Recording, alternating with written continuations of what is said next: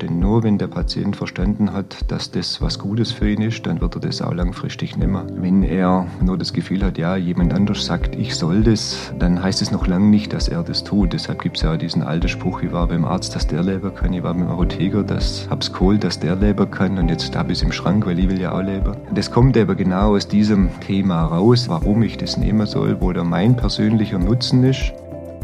Ich denke, Patienten gehen sehr weit mit, wenn man ihnen erklärt, was dahinter ist. Und sie gehen nicht mit, nach meiner Erfahrung, wenn sie nichts wissen, wenn sie nur von außen gesagt kriegen, okay, du musst das tun.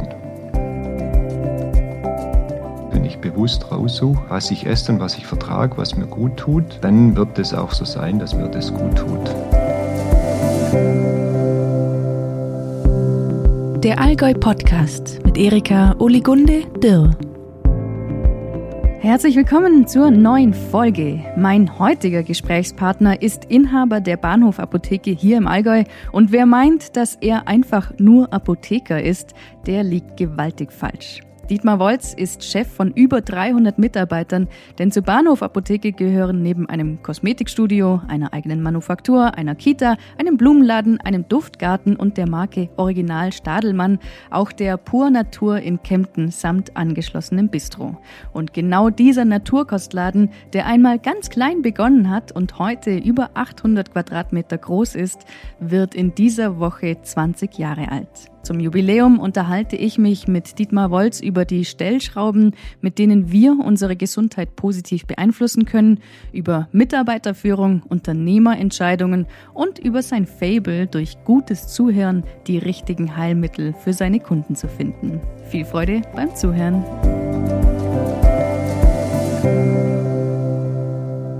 Dietmar, Möchtest du klassisch mit einer klassischen Frage anfangen oder möchtest du kopfüber ins Thema reinspringen? Das ist mir völlig wurscht. Okay, dann gerne kopfüber. Und zwar, kürzlich wurde der Ziegenschmortopf ausgezeichnet. Und zwar nicht nur für den Geschmack, sondern für die Idee. Und da frage ich mich, was steckt hinter dieser Idee vom Ziegenschmortopf?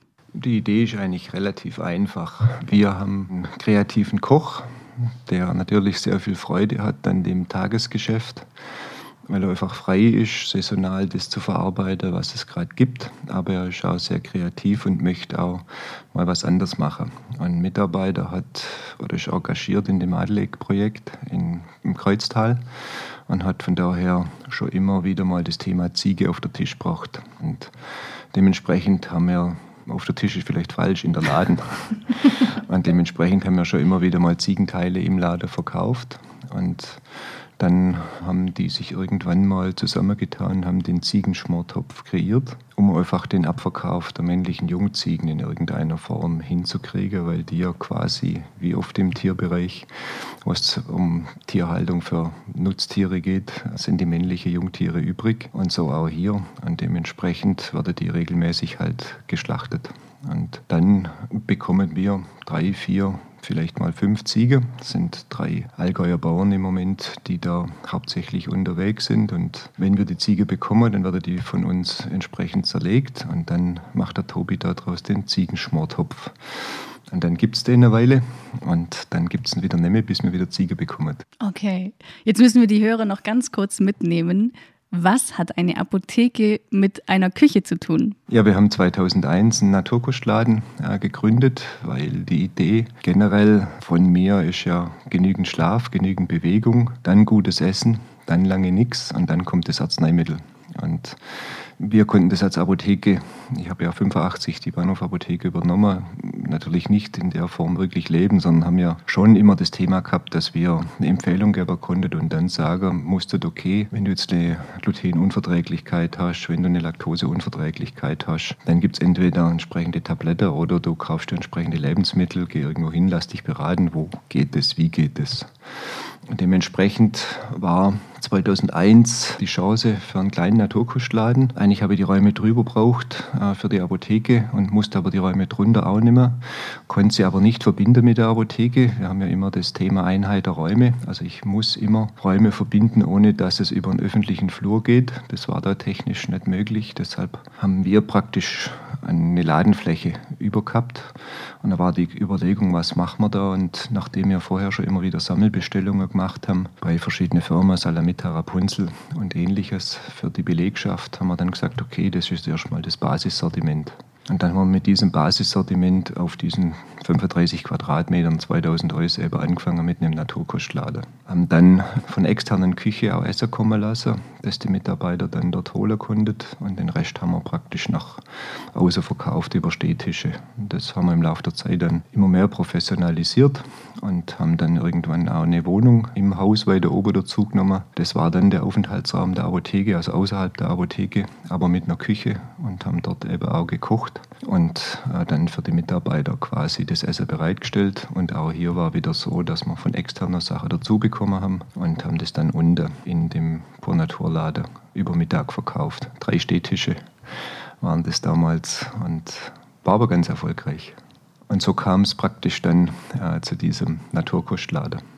Und zu der Küche, wo Tobi die Ziege herrichtet. Genau, am Anfang haben wir eigentlich hauptsächlich äh, Oberkuchenbacker und die damalige Frau des Hausmeisters hat donnerstags immer eine Suppe gemacht für die Mitarbeiter. Und so waren also Einzeltage abgedeckt. Und dann haben wir mit den Spice Girls angefangen. Die Spice Girls haben uns dann von extern beliefert. Und das war, als der Übergang war, 2015 in den großen Naturkostladen, der eigentlich ja nicht geplant war sondern die Idee war ja, dass eine Buchhandlung reingeht und die hat uns angefragt, ob wir quasi so als Shop in Shop ein kleines Café neu machen würdet für die Leseratten, wenn die zwischendurch mal was trinken möchtet oder einen Kaffee möchtet. Und dann hat der Buchhändler keinen Nachmieter gefunden für seine Räume. Er wollte sich ein bisschen verkleinern und hat dann gesagt, okay, ohne Nachmieter kann er nicht raus. Und dann war die Frage, ob wir praktisch den Gesamtlader übernehmen möchtet, weil wir ja schon quasi einen Untermietvertrag mit dem Investor abgeschlossen gehabt haben. Und die Mitarbeiter haben dann schon ganz viele Ideen gehabt, sodass wir dann gesagt haben, okay, dann trauen wir uns das halt und machen da einen Naturkostlader rein. Und da war dann die Idee ursprünglich, dass die Space Girls für uns weiterkochen. Und denen war das dann aber zu klein, weil die das ja in Wiegensbach in einem Privathaus gekocht haben. Und sie haben dann eine professionelle große Küche gesucht. Das hat aber dann nicht hingehauen. Dann haben wir am Anfang noch gemeinsam gekocht mit Mitarbeitern von mir aus dieser, wie gesagt, Wohnung, die wir dann ja schon gehabt haben und haben dann aber irgendwann gesagt, okay, wir äh, machen das jetzt selbstständig und haben dann äh, selber gekocht, weil Köche aus verschiedenen Bereichen, die sich dann zusammen sollen, das ist nicht unbedingt immer ganz einfach. Insofern war es dann die klarere Lösung für alle Beteiligten zu sagen, okay, äh, Schnitt und wir machen das dann komplett selber. Mir war das damals für extern zu riskant, weil der Laden hat ja insgesamt über 1000 Quadratmeter der war geplant von vornherein als Mischung zwischen Laden und äh, Bistro. Und dementsprechend, wenn ich ein Bistro mache und ich habe äh, nicht gewährleistet, dass ich wirklich eine Küche habe, die mich zuverlässig beliefert, Montag bis Samstag, dann ist das einfach für die Größe zu riskant. Deshalb habe ich dann gesagt, okay, dann baue mir erstmal einfach die komplette Küche. Haben dann aber das ging um so Kleinigkeiten wie das, das Ausleihen von Mitarbeitern, die dann bei uns arbeiten, ist gar nicht so einfach. Den Laden aber untervermieten quasi, dann damals an die Spice Girls umgekehrt, ging technisch auch nicht. Also insofern war es eigentlich mehr so, nennen Sie jetzt mal bürokratischen Hemmnissen geschuldet, dass man nicht eine ganz pragmatische Lösung finden konnte. Und ja, dann hat sich selber so ergeben, dass wir gesagt haben, okay, das ist ein Bereich innerhalb des Ladens untervermieten, können wir nicht. Und dementsprechend müssen wir es im Zweifel dann halt einfach selber machen, damit wir einfach einfach die Idee, die wir haben, auch so umsetzen können. Das klingt auf jeden Fall nach einem ziemlich riskanten Schritt auch, wenn man plötzlich sich so dermaßen vergrößert. Hattest du da irgendwie Bammel oder hast du gezweifelt, gezögert oder war das einfach klar, das ist jetzt ein Zeichen und das muss jetzt, das wird schon gut kommen? Mm, nee, also ich habe so ein, eigentlich eine Risikoabschätzung für mich, die heißt, ich schaue mir mal an, was habe ich für Worst-Case-Kosten und was kann ich Worst-Case machen und die Worst-Case-Betrachtung war eben schlicht und ergreifend, was passiert, wenn ich das für die Mietvertragsdauer als Lager verwenden muss. Das ist die Worst-Case-Berechnung gewesen. Dann aber auch mit dem Aspekt, dass in dem Moment, wo wir das nicht betreiben können, sicherlich auch ein Nachmieter kommt und ich dann maximal das Delta zu tragen habe zwischen dem, was der Nachmieter bereit ist zu zahlen und dem, was ich im Mietvertrag drinstehe habe. Und dann kann ich praktisch abwägen, ob für mich günstiger ist, das an einen Nachmieter zu geben oder ob es günstiger ist, das als Lager für die Apotheke zu verwenden. Weil wir haben ja da drüber unseren Herstellungsbereich. Also die Manufaktur steht ja drüber und dazwischen ist noch ein Stock, der Stand heute dem Adler gehört also in der Adler gemietet hat. Da ist ja unser Technikbereich drin, jetzt schon. Und in dem Stock drüber, auf den 2000 Quadratmeter, ist die Manufaktur der Apotheke. Also insofern haben wir, wenn man so will, quasi ein komplettes Stockwerk und ein halbes Stockwerk eh schon angemietet. Und da wäre das praktisch das Lager für die Manufaktur gewesen, das wir heute als externes Lager eben haben. Also es gibt dieses Lager sowieso. Insofern geht es nur um, oder wäre es nur um das Delta gegangen. Ja. Das natürlich schon erheblich ist. Also das, das wäre keine klassische Lagermiete, es ist eine Handelsmiete, die wir hier zu bezahlen haben. Also. Okay, jetzt müssen wir aber doch noch mal ganz kurz ganz an den Anfang zurückspringen. Und zwar, weil du bist ja eigentlich Apotheker und eigentlich geht es ja auch um die Bahnhofsapotheke. Und trotzdem sprechen wir hier jetzt so viel über das Essen und über Naturkost. Wie entwickelt man das Fable, dass man Apotheker werden möchte? Ja, das ist tatsächlich eine gute Frage.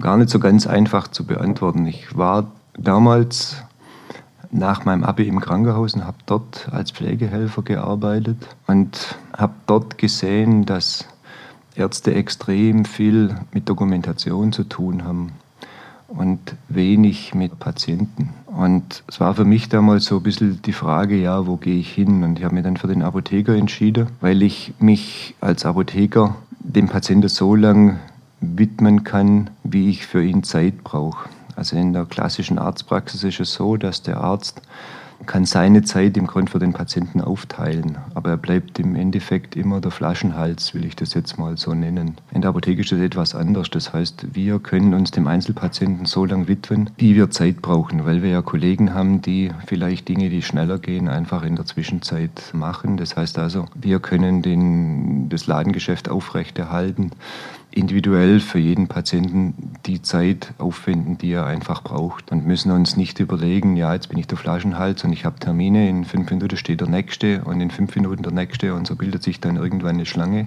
Und ähm, das ist ein Thema, das mir damals äh, ganz wichtig war und das ich auch heute extrem schätze.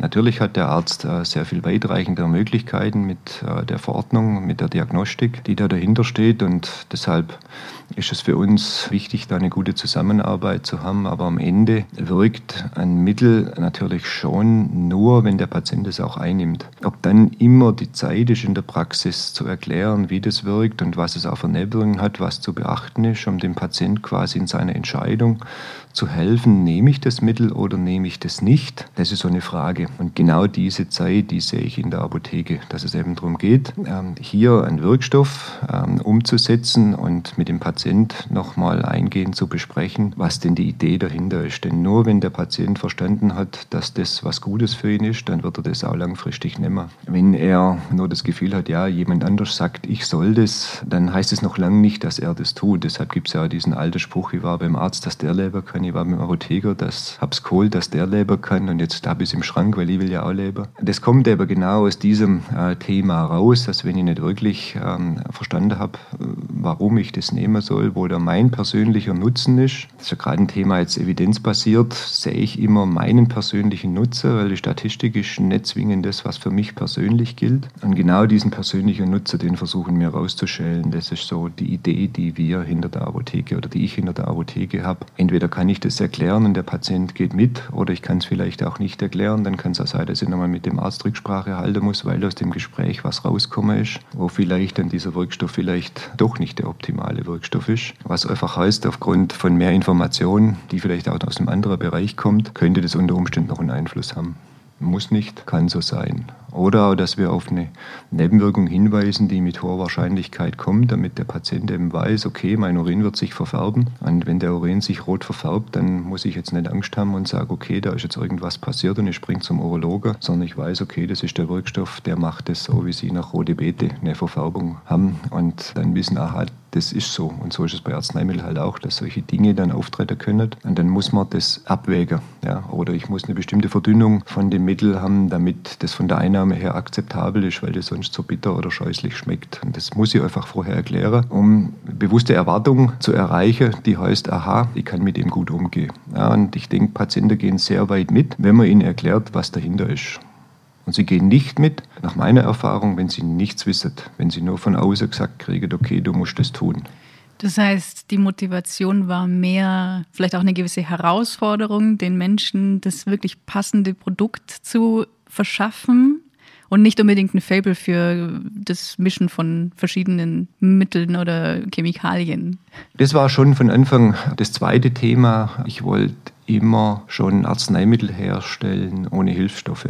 Das heißt, das war ein klares Thema, dass ich von vornherein gesagt habe, okay, ich suche Räume, die so groß sind, dass ich dort meinen eigenen Hustensaft herstellen kann aus gegebenenfalls eigenen Tinkturen, aus eigenen Ausgangsstoffen, weil ich ein großes Faible habe für unkonservierte und auch unveränderte Zutaten. Das heißt also, wir stellen auch heute Hustensäfte her, bei denen wir die Tinkturen teilweise selber machen, also auch nicht in pharmazeutischer Qualität beziehen, weil das Ausnahmen sind wie eine Rosarat-Tinktur, die einfach auf dem Markt keine Nachfrage hatten. Dementsprechend gibt es auch keinen pharmazeutischen Hersteller, der das in pharmazeutischer Qualität macht oder der das in einer Bioqualität macht. Ja, wir verwenden ein Bioalkohol, wir verwenden Biodrogen. Also Drogen ist praktisch der Begriff für getrocknete Pflanzenteile, um daraus dann entsprechende Herstellung Vorstellung zu machen. Also das zweite große Thema war auf jeden Fall die Vorstellung selber. Im Studium war es rein das Thema Arzneimittel herzustellen. Später hat sich das dann noch äh, verschoben. Wir machen ja heute sehr viel im Bereich Kosmetik. Wir machen ein wenig im Bereich Medizinprodukte. Wir machen wenig im Bereich Nahrungsergänzungsmittel. Wir machen mehr im Bereich Lebensmittel. Also sehr viele Tees, die ja dem Lebensmittelrecht äh, unterliegen, die ja als Biotees entsprechend dann angemeldet sind, was klassisch im Apothekenbereich auch nicht üblich ist, weil es dort immer um die pharmazeutische Qualität geht. Aber eine pharmazeutische Qualität heißt nicht unbedingt eine Bioqualität. Auch umgekehrt nicht zwingend. Ja? Also insofern muss man da schon sauber trennen und sagen, okay, idealerweise, wenn ich eine Bioqualität mit pharmazeutischen Parametern bekomme. Also insofern ist das Thema Eigenherstellung schon etwas, was nach dieser ersten Weiche dann sehr stark in den Fokus gerückt ist. Also nochmal, was ich eben nicht wollte, ist, dass sich alles auf mich konzentriert. Also das war für mich so das große Thema. Das wollte ich nicht, ja, dass ich so komplett verplant bin und komplett praktisch dann am Ende immer der bin, um den es dann geht. Das war gar nicht meins. Meins war von vornherein zu sagen, okay, ich möchte hier eine große Freiheit haben, ähm, Dinge zu tun. Was für eine Freiheit nutzt du also momentan? Bist du immer noch im Verkaufsraum? Bist du immer noch am, am Empfehlen von, von Arzneimitteln oder bist du mehr in der Manufaktur oder bist du inzwischen einfach nur noch der, der zuschaut und Ideen spinnt? Also ich bin sicher der, der zuschaut bin sicher auch äh, der, der mit Ideen einbringt oder weiterverfolgt, weil das im Tagesgeschäft oft schwierig ist, wenn man eine gute Idee hat, die dann auch wirklich äh, weiter zu verfolgen. Und insofern ist das schon Teil meiner Aufgabe. Im Tagesgeschäft bin ich nicht mehr. Das heißt also jetzt eine normale Apothekenschicht von 8 bis 17 Uhr zu übernehmen, funktioniert nicht. Da sind zu viele Themen, die dann zwischendurch kommen und ich habe schon die Erwartung an meine Mitarbeiterinnen, dass die voll fokussiert dann für den Kunden da sind. Ich kann das realistisch einfach nicht sein. Was heißt, ich bin der, der einspringt. Also wenn jetzt jemand krank ist oder wenn es eng ist, dann komme ich dazu. Die Mitarbeiter haben auch logischerweise von allen Telefonen aus eine Kurzwahl auf mein Handy und wenn es eng ist, dann kann ich einfach dazukommen oder wenn ein bestimmtes Thema ist, Kundenkonstellation oder sonstiges, dann wissen sie, dass ich im Hintergrund da bin. Ansonsten mache ich relativ viele Showfix-Termine mit Teams, um einfach wöchentlich Austausch zu haben und dem Team einfach dann mit Entscheidungen zur Seite zu stehen oder bei Fragen einfach frühzeitig mit eine Weiche stellen zu können, damit es auch in eine sichere Richtung geht, ja, damit nicht jemand ähm, Zeit und Arbeit investiert in einen Bereich, der nachher vielleicht aus dem Gesamtkontext einfach nicht funktioniert. Also insofern ist dieser Austausch und auch dieses Zusammenbringen der verschiedenen Abteilungen in dem Showfix äh, mir ganz wichtig, damit nicht äh, so ein Denken entsteht, okay, meine Abteilung läuft ja super, sondern am Ende geht es darum, dass das gesamte Rad gut funktionieren muss. Und deshalb ist der Austausch der Abteilungen extrem wichtig.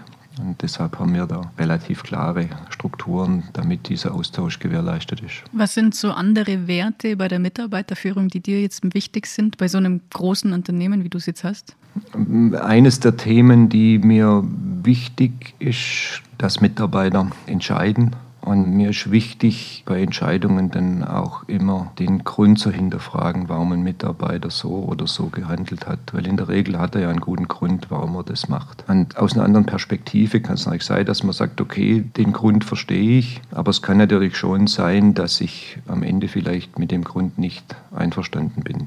Das mag es schon geben und das führt dann halt zu einem Austausch. Aber das Wichtige, denke ich, ist erstmal den guten Grund zu verstehen, warum jemand eine bestimmte ähm, Handlung, ein bestimmtes Verhalten an den Tag gelegt hat. Wir versuchen das auch extern durch entsprechende Schulungen, in dem Fall jetzt hauptsächlich mit Sprachraum München, die bei uns die Kommunikationsschulungen machen. Gibt es Module für die Führungskräfte und es gibt auch so ein allgemeines Modul für alle Mitarbeiter. Das heißt, wie wollen wir miteinander reden, dass wir einfach hier so die Grundlagen nochmal gerade ziehen. Das geht weiter bis in den Führungsbereich selbstverantwortlich führen, mit Widerspruch umgehen, bis zum klassischen Feedback-Thema, das einfach heißt, Feedback Feedback als Chance und Feedback auch nicht als wie auch immer verpackte Sandwich-Kritik, sondern als offene Rückmeldung, die eben heißen kann, das war ein schwieriges Gespräch, das hast du mega gut gemacht, aller Hut ab.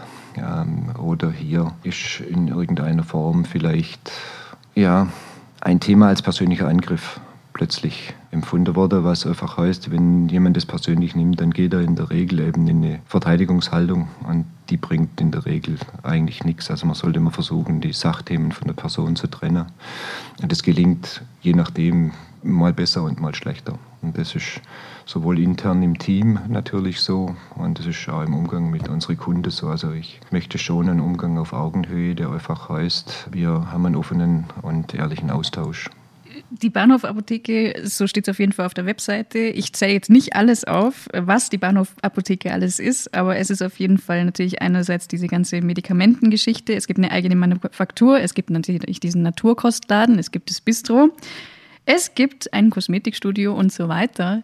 Wie kommt es zu all diesen Ideen? Ist es dann auch aus den aus den Mitarbeitern heraus oder ist es, dass Sie hier am Wohnzimmertisch denken, sitzen und denken, so, ach, ich könnte eigentlich mal äh, Tier Medizin noch mit aufnehmen? Ähm, es ist eine Mischung. Also teilweise ist es so, dass es einfach Themen sind, die ich mit einbringe aus Gesprächen mit anderen. Also mir ist ganz wichtig, so dieses über den Tellerrand diskutieren mit anderen, ja, wo das hingeht. Dann geht es immer darum, passt es zu uns, passt es zu unserer Grundphilosophie. Die allermeisten Ideen kommen tatsächlich durch Mitarbeiterinnen. Wir haben ein System, das heißt, wenn wir ein Feld aufmachen, beispielsweise wie das Kosmetikstudio, dann müssen mindestens drei Mitarbeiterinnen großes Interesse dafür haben. Sonst mache ich keinen Zweig auf. Wenn äh, dann diese drei Mindest Besetzung, diese drei Mitarbeiterinnen sich als Team zusammenfinden und die Idee dann ausformuliert ist. Dann geht es wieder in dieses Worst-Case-Szenario, das heißt also Kosmetikstudio beispielsweise, okay, ich miete die Räume an, wir starten und äh, was kann Worst-Case passieren? Und wenn mir so etwas dann ähm, den Gesamtbetrieb gefährdet, dann würde ich es eher nicht machen. Also es war jetzt die, die Dimension ja, Pur Natur beispielsweise, das ist schon etwas, wo ich dann intensiv darüber nachgedacht habe, okay, kann mir das den Gesamtbetrieb gefährden in diesem Worst-Case-Szenario? Jetzt Kosmetikstudio war ursprünglich mal unser Aufenthaltsraum. Das heißt also, das war jetzt relativ einfach zu machen und wir haben dann sogar noch einen Untermieter gefunden. Da haben wir es aber schon angefangen gehabt, weil wir nur zwei von drei Räumen tatsächlich dann genutzt haben. Dann stand einer leer und haben wir jetzt aber einen Osteopathen äh, vermietet und das klappt auch wunderbar zusammen sodass wir immer zwei Themen haben. Das eine ist, habe ich die Mitarbeiterstärke, die das tatsächlich gewährleistet und habe ich ein Risiko, das den Betrieb gefährdet. Kosmetikstudio beispielsweise sind mittlerweile völlig andere Mitarbeiterinnen. Das war ein Team von acht. Eine studieren gegangen, die anderen sind eine weggezogen und die anderen sind schwanger geworden. sind jetzt in der Elternzeit. und oft kommen dann ja noch die zweiten und dritten Kinder und dann haben wir leider oft das Thema, dass Mitarbeiter ursprünglich von relativ weit gekommen sind, um zu sagen, okay, sie möchten hier in dem Team und mit der Aufgabenstellung, mit der Vielseitigkeit arbeiten. Und wenn dann Kinder da sind, dann ist oft das Thema, ja, ich habe aber in der Nachbarschaft eine Apotheke und da kann ich vier Stunden arbeiten, bringe morgens mein Kind in die Kita und mittags kann ich es wiederholen und bin daheim, sodass leider oft die Frauen, die ja jetzt noch die Zusatzkompetenz Mutter mitbringen würden, was ja für uns jetzt eine ganz wichtige Kompetenz auch ist, Anwendung auch unserer Eigenprodukte aus der eigenen Erfahrung nochmal beispielsweise, die findet oft nicht statt, weil das dann, ja, es gibt in jedem ja, in jedem Ort, Gott sei Dank, eine Apotheke, stand heute noch und dementsprechend natürlich auch einen Personalbedarf und oft gerade ein Personalbedarf für so Teilzeitkräfte und dann sagen halt viele, ja, 30 Kilometer Fahrer trotz eigener Kita ist mir dann zu aufwendig. Mhm. Ja, und möchte ich dann, mache ich lieber bei mir vor Ort um die Ecke. Also deshalb kommen oft äh, Mitarbeiterinnen dann nach der Elternzeit nicht zurück. Finde ich äh, mega schade, aber ist schwierig. Manchmal dann später wieder, wenn die Kinder größer sind. Das ist aber der Lauf der Zeit im Endeffekt. Ist so. Gab es auch tatsächlich jetzt auch mal den Fall, dass das Worst-Case-Szenario eingetreten ist und Dinge wieder eingestampft wurden? Ja, also es gibt immer wieder Dinge, von der Überlegung her ganz gut sind und wir dann aber auf Dauer doch nicht machen, aber es sind eher kleinere Themen, es sind eher so Beratungsthemen, wo man sagt, okay, das gibt äh, so Felder, in die wir gern reingehen möchten und die dann aus irgendeinem Grund einfach sich ja, entweder zerlegt sich die Gruppe, also dass dann die Mitarbeiter einfach letztlich andere Interessen haben oder wegziehen oder was auch immer und dann diese Gruppe zerfällt oder dass es einfach von Kundenseite aus nicht die Resonanz hat, die wir uns einfach wünschen an der Stelle. Wie gehst du als Geschäftsführer da dann damit um? Oder als Ideen? Gar nicht, da habe ich, glaube ich, völlig gar keinen Schmerz.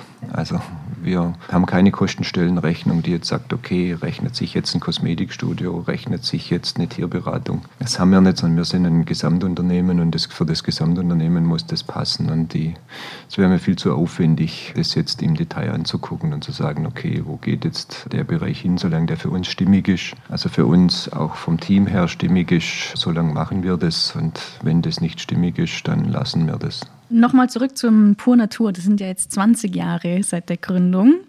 Dann ziemlich ganz genau sogar. Wo geht es die nächsten 20 Jahre hin? Pur Natur.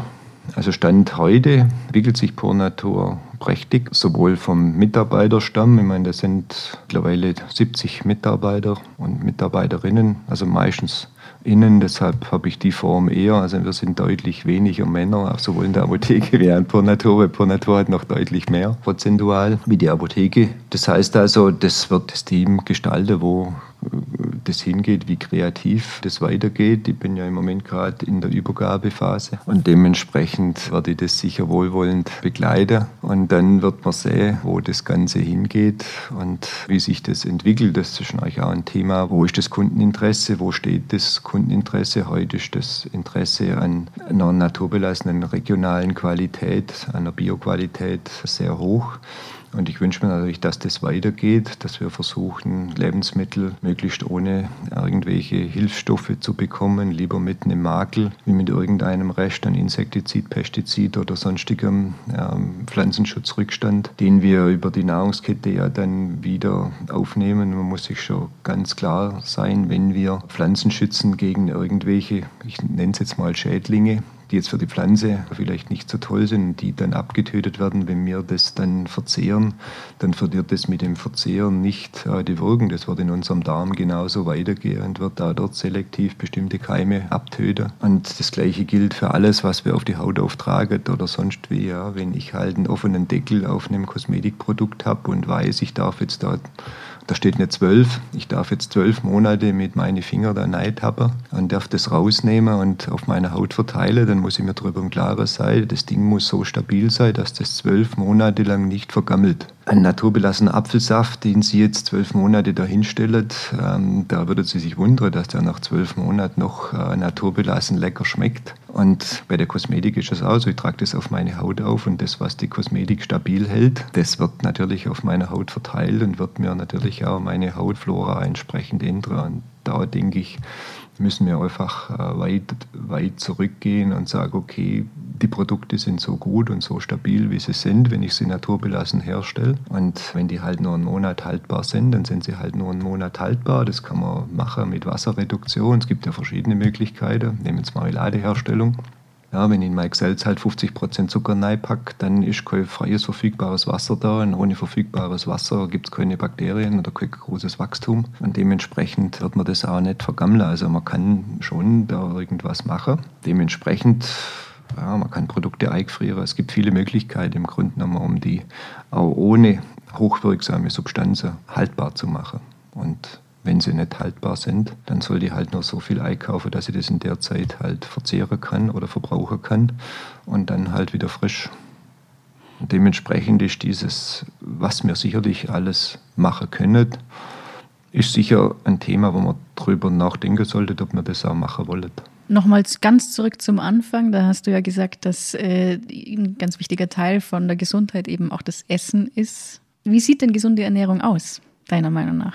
Also gesunde Ernährung als solches gibt es auch wieder nur für die Individualperson, weil was für den einen gesund ist, muss für den anderen unter Umständen gar nicht gesund sein. Ja, jemand, der eine Unverträglichkeit hat auf irgendwas, der wird dann einen großen Jammer haben, wenn er das, was mir jetzt als gesund betrachtet, so sehen würde. Das heißt also, Ernährung ist erstmal eine bewusste Ernährung, deshalb ist mir der Be Begriff bewusst auch lieber wie gesund. Wenn ich bewusst raussuche, was ich esse und was ich vertrage, was mir gut tut, dann wird es auch so sein, dass mir das gut tut. Ja, wenn ich ein tolles Buch lese über gesunde Ernährung, muss das für mich persönlich noch lange nicht unbedingt wirklich das Richtige sein. Also das mal vorab. Ansonsten bin ich ein extrem großer Freund von Ernährung, die einfach Rohprodukte voraussetzt, also die komplett ohne Convenience auskommt, so wie auch wir.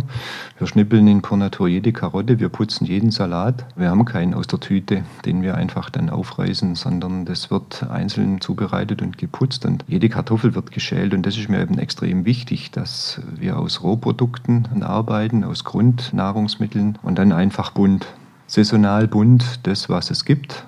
Ob das komplett regional ist, idealerweise. Äh, man kann sich auch mal gern was gönnen, was jetzt vielleicht nicht unbedingt aus der Region ist. Wenn es immer noch das Grundnahrungsmittel ist, dann sind es andere Themen, die da dahinter stehen, Transport und so weiter. Aber wir sind jetzt hier ja beispielsweise in Europa, was einfach heißt, wir haben jetzt für Pur schon die Regel, dass wir sagen, okay, wir beziehen jetzt unsere Dinge idealerweise und am liebsten und überwiegend aus der Region.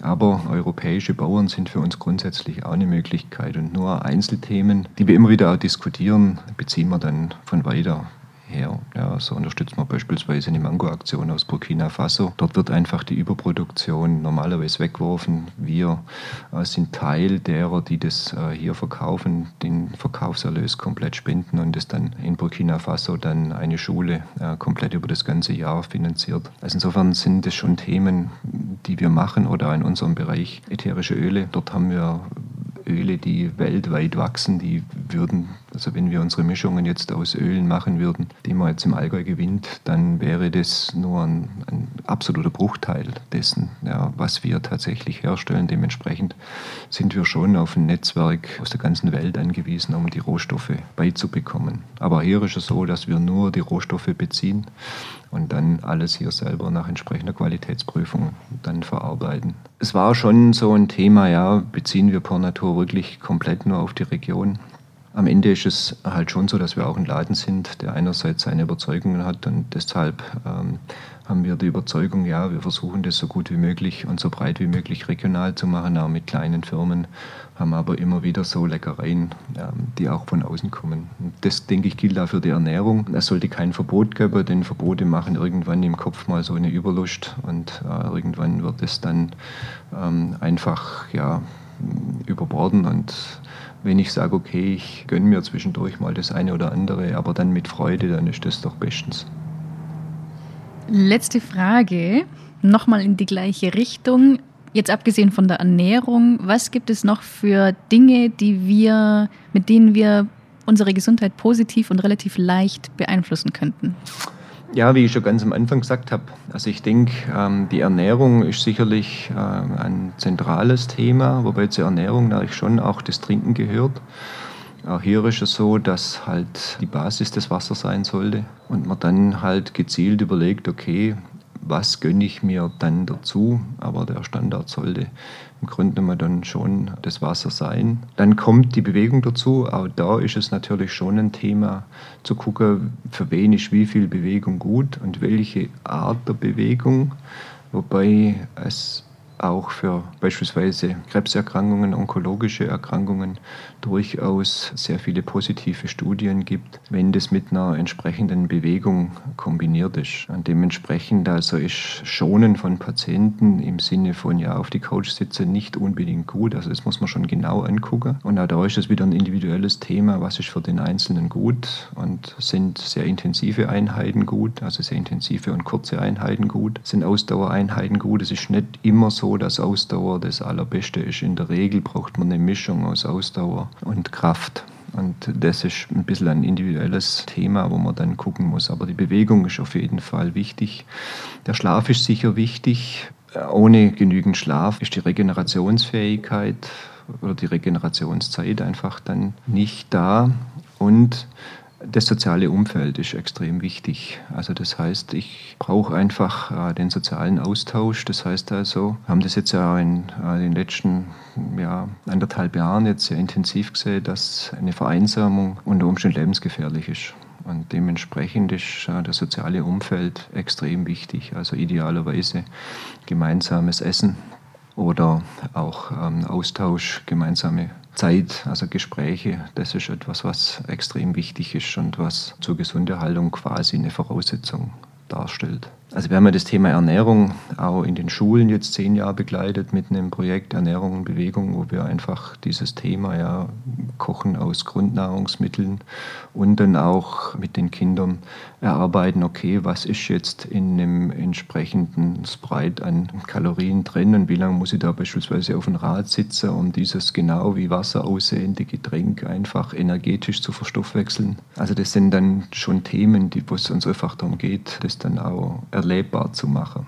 Und das ist ganz wichtig und ich denke, wir machen ja die Pausen an unserem Marktplatz und haben ja extra so eingerichtet, dass es wirklich für das gesamte Team ist, wurscht, ob die jetzt aus dem Blumenladen kommen oder aus Pro Natur oder aus der Apotheke. Dort ist einfach das Gespräch möglich und jetzt haben wir ja auch die Regel, dass man anderthalb Meter auseinandersitzen sollte, weil ansonsten einfach eine Quarantänegefahr über die Pause droht. Und das hat schon eine andere Qualität. Natürlich ist der groß genug, ist ja akustisch so, dass man sagt, okay, das geht, wir haben einen großen Freibereich dabei sodass man da Gott sei Dank sagen kann, okay, das funktioniert schon noch gut, aber die Intensität ist besser natürlich, wenn man nicht auf irgendwelche von außen vorgegebene Regeln achten muss. Und dieser Austausch ist mir etwas, was mir sehr wichtig ist. Also wir brauchen einfach äh, Zeiten zur Regeneration und die Resilienz von jedem ist unterschiedlich und da muss jeder schon gucken, okay, welche Faktoren sind es, wie er kompensieren kann. Ja, ob der einige schwimmen, die Natur hier ist, auch wenn wir unsere Bewerbungen angucken, fast alle Mitarbeiterinnen haben einen großen Wunsch, in die Natur nach draußen zu gehen und hier im Allgäu sind wir da jetzt wahrlich gesegnet Natur, sodass man da sicherlich ganz viel kompensieren kann und auch ganz viel nochmal aus der Natur und Kraft mitnehmen kann, die man jetzt in einer urbanen Situation sehr eng beieinander sicher nicht so hat. Deshalb denke ich auch, dass wir hier im Moment sehr gut fahren, weil wir einfach so ein tolles Umfeld auch haben. Das ist allerdings das perfekte Schlusswort für den Podcast. Ich wünsche dem ganzen Team auf jeden Fall einen schönen Geburtstag, der jetzt ansteht, und ich bedanke mich für das Gespräch. Ja, ich danke, war sehr erfreulich und war natürlich auch der Grund, warum ich ins Allgäu gekommen bin, weil damals ja das Thema schon war. Ich habe mir dann Apotheke in Stuttgart und so angeschaut und dann war echt das dicke Thema, okay, von Stuttgart habe ich zwei Stunden ins Allgäu. schwierig, schwierig und dann auch noch unbeliebt im Allgäu als Stuttgarter. Dementsprechend haben wir gedacht, okay, das mache ich doch lieber anders. Und habe damals ja dann das Glück gehabt, ich habe mir bei der Familie Leiterer beworben gehabt um die Apotheke und bin dann aus 55 Teilnehmern ausgesucht worden, dass ich die Apotheke dann pachten konnte. Zahlen konnte sie ja nicht, war auch nicht zum Verkauf gestanden, war ja zur Pacht ausgeschrieben und dann konnte ich das pachten und konnte praktisch so der Natur näher sein, weil ja von vornherein klar war, aufgrund dessen, was ich vorhabe, dass ich viel Zeit in der Apotheke verbringe und dann aber natürlich schon raus will zum Kompensieren und dieses Delta, diese Strecke, die sollte möglichst kurz sein. Und da ist Campen natürlich mega gut. Mhm. Und man hat auch noch das passendere Kennzeichen am Auto. okay, vielen Dank fürs Gespräch. Dankeschön. Alle Informationen zum Pur Natur und zur Bahnhof Apotheke gibt es in den Show Notes. Vielen Dank fürs Zuhören. Viel Freude beim nächsten Einkauf im Pur Natur und bis zum nächsten Mal.